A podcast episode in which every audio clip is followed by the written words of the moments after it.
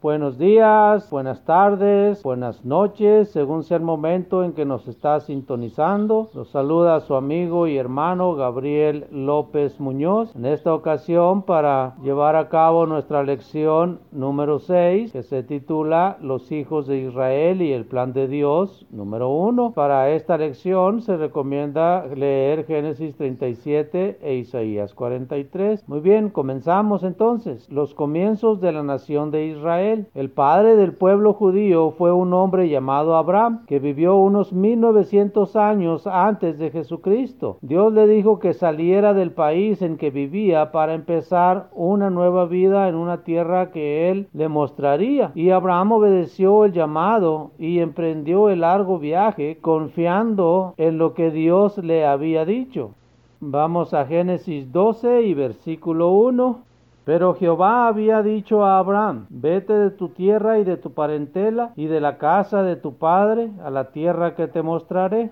En la nueva tierra llamada Canaán, Abraham tuvo en su vejez a un hijo llamado Isaac. Este tuvo dos hijos, Jacob y Esaú. Posteriormente Dios le dio a Jacob un nuevo nombre, Israel. Jacob o Israel tuvo doce hijos, cuyos descendientes se convirtieron en la nación que se llama Israel. Así que cuando la Biblia habla de los hijos de Israel, quiere decir la nación formada de los descendientes de Abraham, Isaac y Jacob. Cuando la familia de Jacob constaba de unos 70 miembros, se vio obligada a trasladarse a Egipto a causa de una hambre desoladora que había en la tierra de Canaán. Dios había provisto comida en Egipto por medio de José, uno de los hijos de Jacob. El relato de cómo José fue vendido como esclavo en Egipto y posteriormente fue reunido con sus hermanos nos enseña la forma en que Dios puede dirigir nuestras vidas para bien, aunque nos parezca que Él se ha olvidado de nosotros. Esto lo puede leer usted en Génesis capítulos 37 al 45.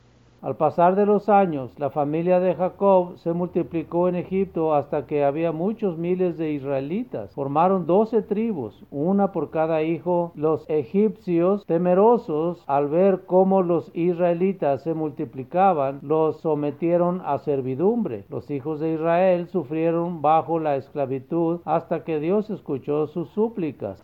Vamos a Éxodo 2, versículos 23 al 25.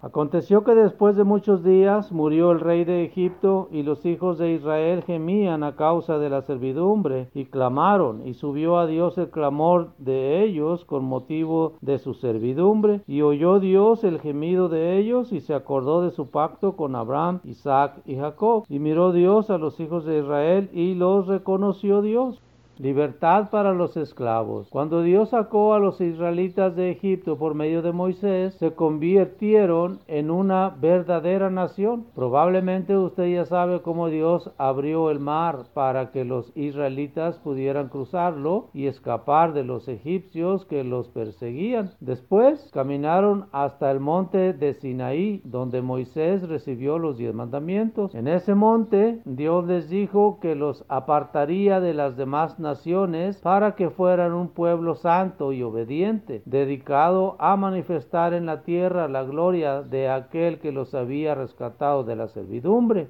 Éxodo 19, versículos 5 y 6 dicen, Ahora pues, si dieres oído a mi voz y guardares mi pacto, vosotros seréis mi especial tesoro sobre todos los pueblos, porque mía es toda la tierra, y vosotros me seréis un reino de sacerdotes y gente santa. Dios prometió llevar a los israelitas a una tierra que fluye leche y miel. Éxodo 3 y versículo 8 lo dice. Sin embargo, primeramente tenían que cruzar un desierto árido. Dios mismo les guió proveyendo sus necesidades. Los sustentaste cuarenta años en el desierto, de ninguna cosa tuvieron necesidad. Sus vestidos no se envejecieron ni se hincharon sus pies. Por medio de Moisés, Dios prometió bendecir a su pueblo mientras le obedeciera. De igual manera, la maldición de Dios sería sobre ellos si lo dejaban. Deuteronomio 28, versículo 2 y 15 dice, Y vendrán sobre ti todas estas bendiciones y te alcanzarás si oyeres la voz de Jehová tu Dios, pero acontecerá si no oyeres la voz de Jehová para procurar cumplir todos sus mandamientos y sus estatutos, que yo te intimo hoy que vendrán sobre ti todas estas maldiciones y te alcanzarán. Aunque Dios les había dado lo necesario, la vida en el desierto les parecía más dura que la esclavitud y en varias ocasiones quisieron volver a Egipto. Vamos a números 11 versículos 4 y 5.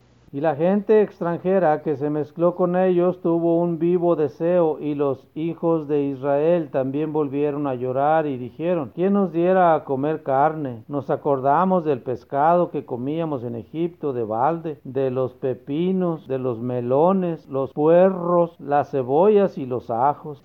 Dios castigó su rebeldía prolongando su peregrinaje en el desierto durante 40 años. Así todos los rebeldes murieron antes de llegar a la tierra prometida. El apóstol Pablo nos amonesta que nuestro destino será igual al de ellos si nos rebelamos contra Dios como ellos lo hicieron en Primera de Crónicas 10, versículos del 1 al 13. Vamos a ver cómo dice. Porque no quiero, hermanos, que ignoréis que nuestros padres todos tuvieron bajo la nube y todos pasaron el mar, y todos en Moisés fueron bautizados en la nube y en el mar, y todos comieron el mismo alimento espiritual, y todos bebieron la misma bebida espiritual, porque bebían de la roca espiritual que los seguía, y la roca era Cristo. Pero de los más de ellos no se agradó Dios, por lo cual quedaron postrados en el desierto. Mas estas cosas sucedieron como ejemplos para nosotros, para que no codiciemos cosas malas como ellos codiciaron, ni sean idólatras como algunos de ellos, según está escrito. Se sentó el pueblo a comer y a beber y se levantó a jugar. Ni forniquemos como algunos de ellos fornicaron y cayeron en un día veintitrés mil. Ni tentemos al Señor como también algunos de ellos le tentaron y perecieron por las serpientes. Ni murmuren como algunos de ellos murmuraron y perecieron por el destructor. Y estas cosas les acontecieron como ejemplo y están escritas para amonestarnos a nosotros, a quienes han alcanzado los fines de los siglos. Así que el que piensa estar firme, mire que no caiga. No les ha sobrevenido ninguna tentación que no sea humana, pero fiel es Dios que no los dejará ser tentados más de lo que pueden resistir, sino que dará también juntamente con la tentación la salida para que puedan soportar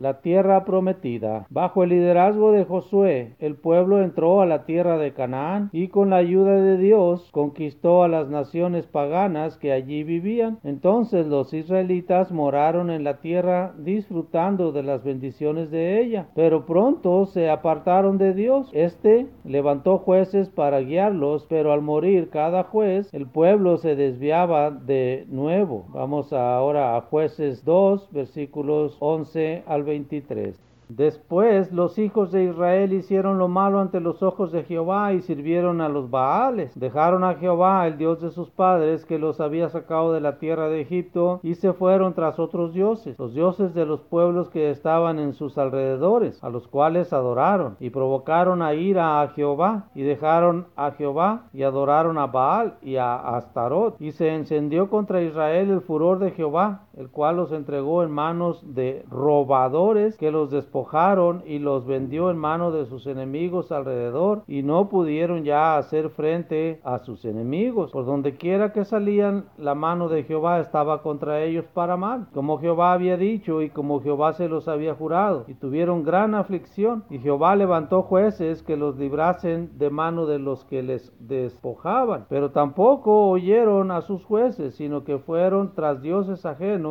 a los cuales adoraron. Se apartaron pronto del camino en que anduvieron sus padres, obedeciendo a los mandamientos de Jehová. Ellos no hicieron así. Y cuando Jehová les levantaba jueces, Jehová estaba con el juez y los libraba de la mano de los enemigos todo el tiempo del juez, porque Jehová era movido a misericordia por sus gemidos a causa de los que los oprimían y afligían. Mas acontecía que al morir el juez, ellos volvían atrás y se corrompían más que sus padres, siguiendo a dioses ajenos para servirles e inclinándose delante de ellos y no se apartaban de sus obras ni de su obstinado camino. Y la ira de Jehová se encendió contra Israel y dijo, por cuanto este pueblo traspasa mi pacto que ordené a sus padres y no obedece a mi voz, tampoco yo volveré más a arrojar de delante de ellos a ninguna de las naciones que dejó Josué cuando murió, para probar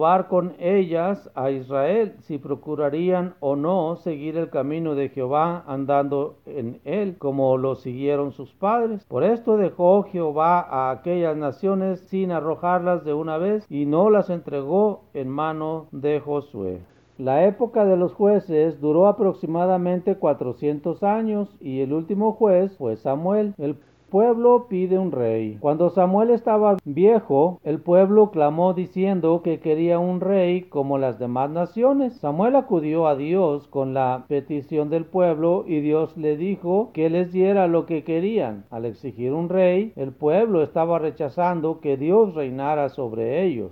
Vamos a ver cómo dice esto primera de Samuel 8 y versículo 7. Y dijo Jehová a Samuel, oye la voz del pueblo en todo lo que te digan, porque no te han desechado a ti, sino a mí me han desechado, para que no reine sobre ellos primer rey fue Saúl, el cual desobedeció a Dios y murió a manos de los filisteos. Luego reinó David, durante cuyo reinado Israel se acercó a Dios. Después que David murió, reinó en su lugar su hijo Salomón, cuyo reino fue glorioso porque Dios lo bendijo. Pero a pesar de las bendiciones que Salomón recibió, se apartó de los mandamientos de Dios. Se casó con muchas mujeres paganas y estas y las riquezas desviaron su corazón. Al final de su vida, Salomón quedó decepcionado e infeliz. A la vez, la nación estaba oprimida por la carga de los impuestos necesarios para mantener la grandeza del reino. El pueblo había exigido un rey, pero su rey acabó haciéndoles la vida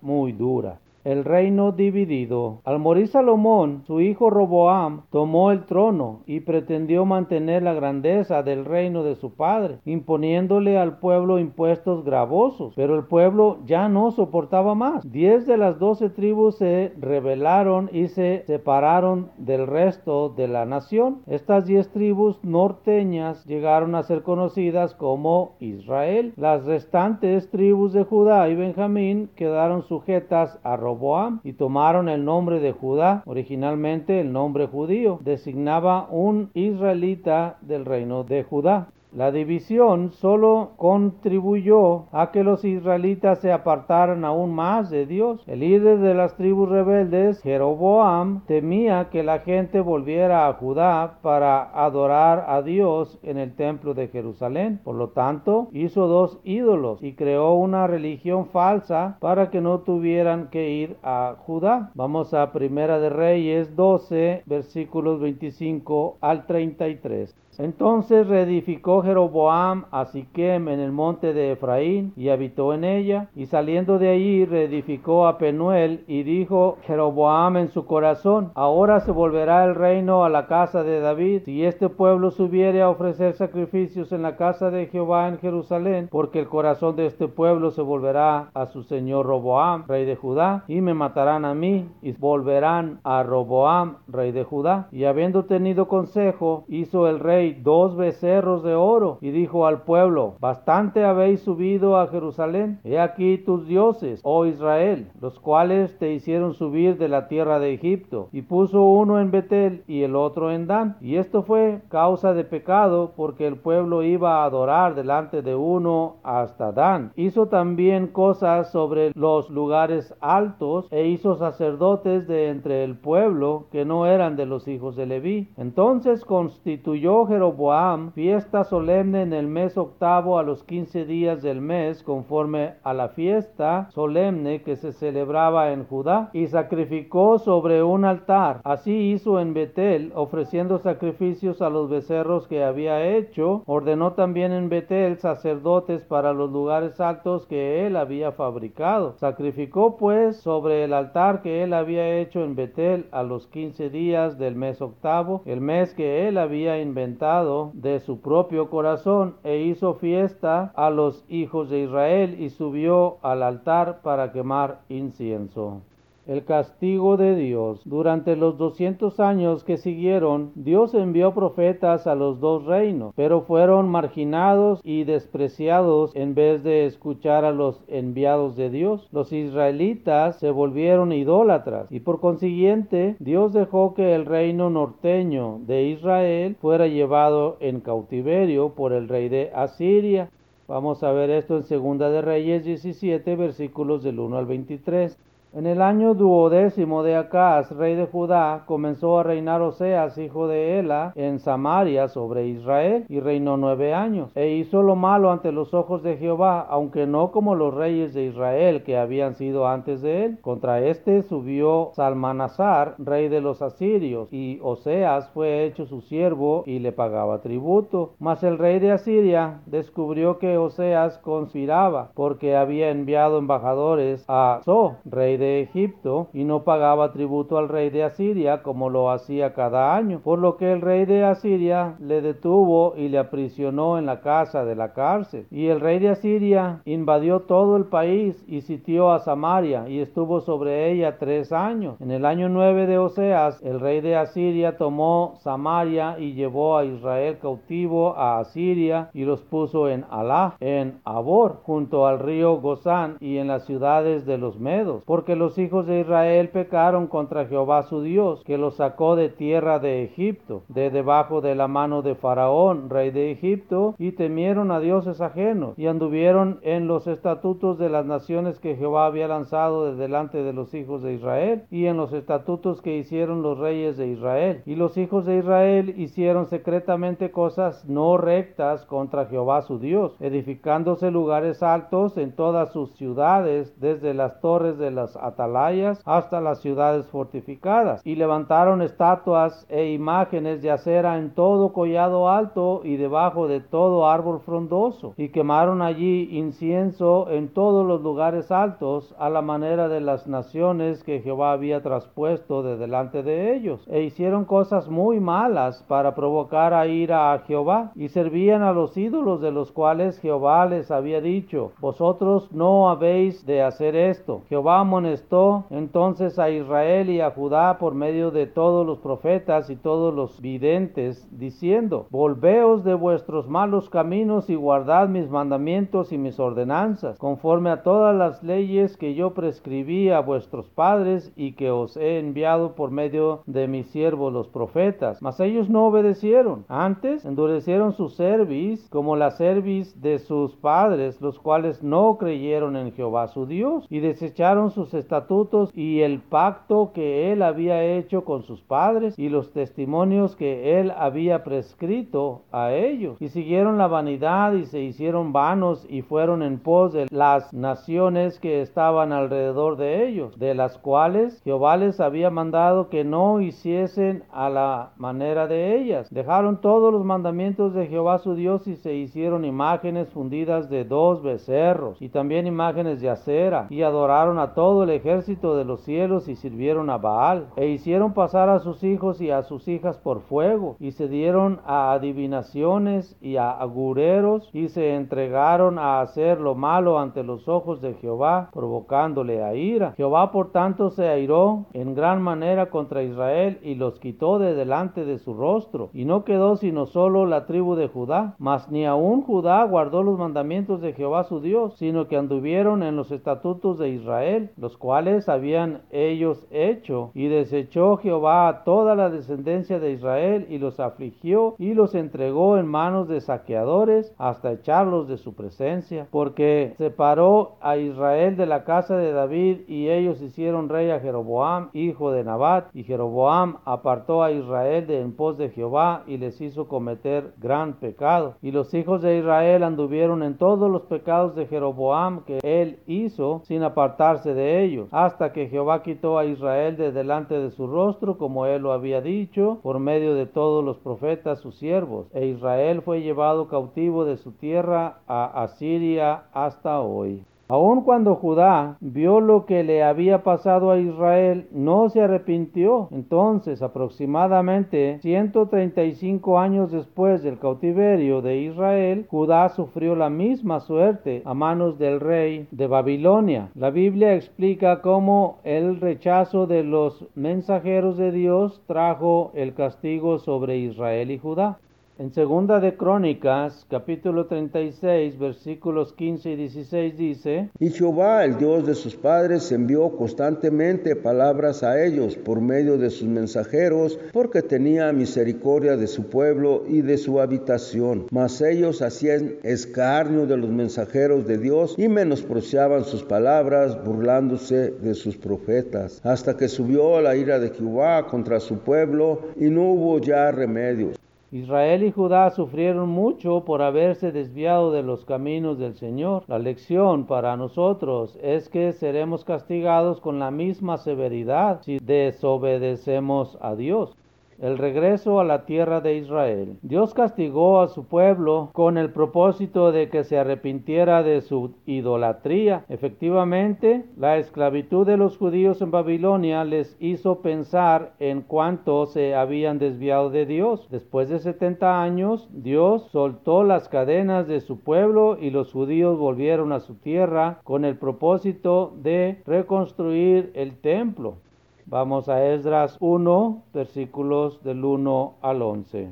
En el primer año de Ciro, rey de Persia, para que se cumpliera la palabra de Jehová por boca de Jeremías, despertó Jehová el espíritu de Ciro, rey de Persia, el cual hizo pregonar de palabra y también por escrito por todo su reino, diciendo, Así ha dicho Ciro, rey de Persia, Jehová, el Dios de los cielos, me ha dado todos los reinos de la tierra, y me ha mandado que le edifique casa en Jerusalén, que está en Judá. Quien haya entre ustedes de su pueblo, sea Dios con él, y suba a Jerusalén que está en Judá, y edifique la casa a Jehová, Dios de Israel. Él es el Dios, la cual está en Jerusalén. Y a todo el que haya quedado en cualquier lugar donde more, ayúdenle los hombres de su lugar con plata, oro, bienes y ganados, además de ofrendas voluntarias para la casa de Dios, la cual está en Jerusalén. Entonces se levantaron los jefes de las casas paternas de Judá y de Benjamín,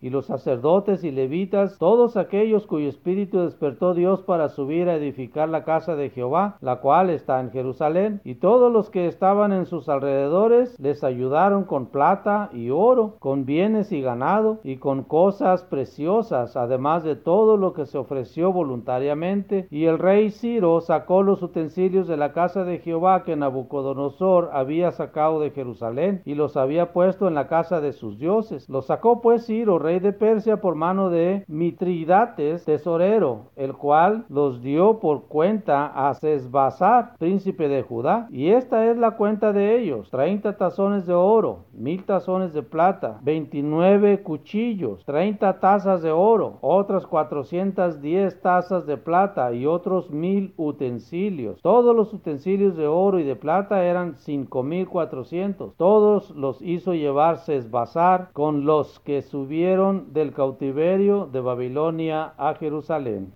El templo de Jehová que los babilonios habían destruido fue reconstruido. Esdras capítulo 3 al 6 hablan de esto. Después se reconstruyó el muro alrededor de Jerusalén. Sin embargo, los judíos no se volvieron a Dios de todo corazón y por tanto Dios envió profetas para amonestar al pueblo y sus líderes.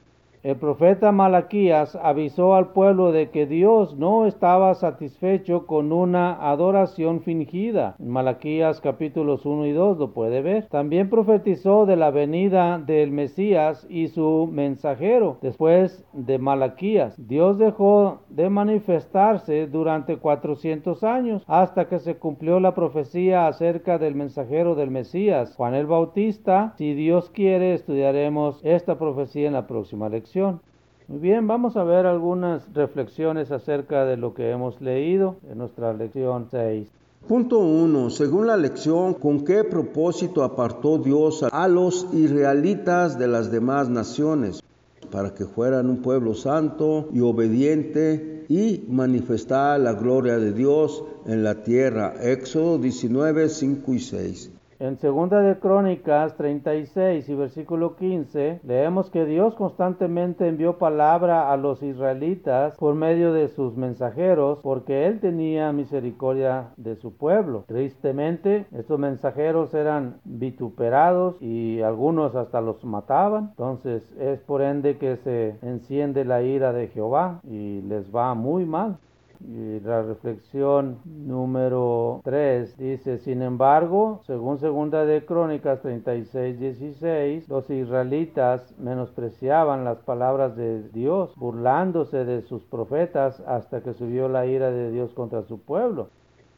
Y esto nos lleva a pensar en el castigo que Dios envió a su pueblo por su desobediencia. Estos serían llevados a cautiverio, volverían a ser esclavos pues en Babilonia. Y en Romanos 11, versículos 22, vemos que el castigo que sobrevino a los israelitas es una advertencia. Mira pues la bondad y la severidad de Dios. La severidad ciertamente con los que cayeron, pero la bondad para contigo si permaneces en esa bondad, pues de otra manera tú también serás cortado. Pues no hay mejor exhortación que esta, ¿verdad? Que andemos en los caminos que el Señor Jesucristo nos ha enseñado. Y reflexión número 6, ¿qué hemos aprendido de la historia de Israel que podríamos aplicar a nuestras vidas? Muy bien, pues hemos aprendido que como ellos han sido desobedientes, muchos de ellos fueron destruidos, pues a nosotros nos toca lo contrario, nos toca obedecer a Dios para en vez de ser destruidos, seamos bendecidos por Dios. Muy bien amigos, esto ha sido nuestra lección número 6, espero que les haya sido de provecho, estaremos en contacto nuevamente con la lección 7 que se titula Los hijos de Israel y el plan de Dios, número 2. Ya sabes, si tiene alguna duda, alguna pregunta, algún comentario, no dude en llamarnos. Estamos listos para atenderle en el teléfono 33 10 19 38 38 y si gusta hacerlo vía electrónica, también estamos en estudios bíblicos gmail.com o www.labiblia.com. Ahí estaremos para atender todas sus inquietudes que le surjan acerca de esta lección y de cualquier otro tema bíblico que le venga a la mente. Estaremos ahí para platicar con usted con mucho gusto. Muy bien, sin más se despide su amigo y hermano Gabriel López Muñoz, no sin antes desearles que Dios los bendiga mucho en el estudio de su palabra. Dios los bendiga mucho en el nombre del Señor Jesucristo. Hasta la próxima.